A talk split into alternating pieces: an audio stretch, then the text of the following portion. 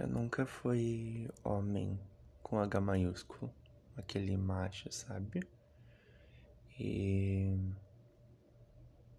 tanto na instituição familiar quanto na, na instituição educacional uh, ou em qualquer espaço social, eu nunca fui aquele modelo idealizado do que era ser homem.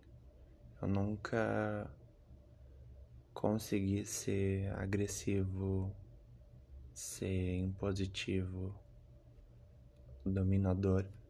Eu sempre fui mais pro outro lado, que são características bastante associadas ao feminino.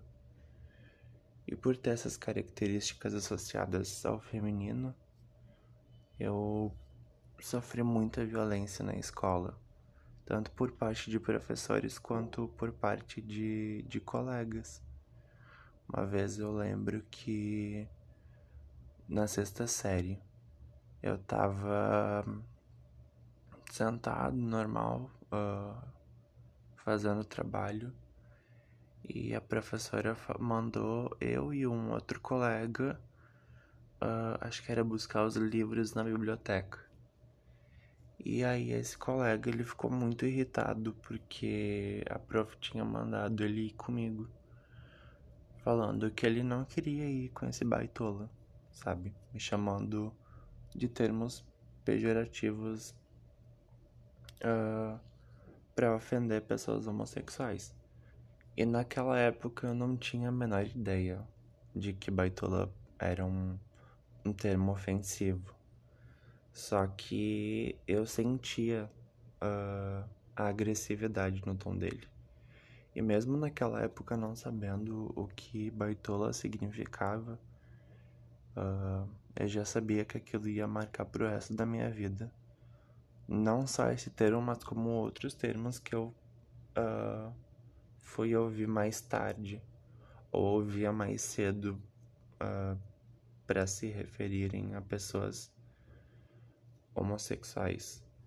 E lembro até que naquele momento eu ri, sabe, aquele riso de nervoso, mas eu senti, sabe, uh, lá no fundo eu senti que era algo bastante violento.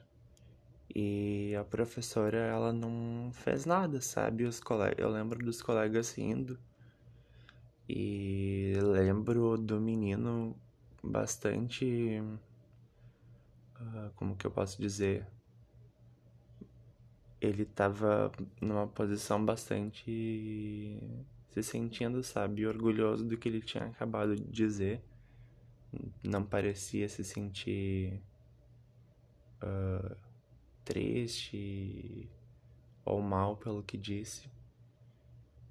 E enfim, lembro que nada foi feito, a professora não disse nada e acho que estar nessa posição hoje em dia de futuro docente, futuro professor, eu fico pensando uh, a responsabilidade que a gente carrega na questão de traumas e de violências que que são que acontecem no espaço escolar. E pensar na possibilidade de uh, de talvez uma criança sofrer por violência de gênero, de sexualidade e eu estar tá lá só ouvindo e observando não me parece uh, ser algo que que me faria bem, enfim esse, esse espaço, esse momento de silenciamento que eu ia praticar não, não é do meu, do meu caráter.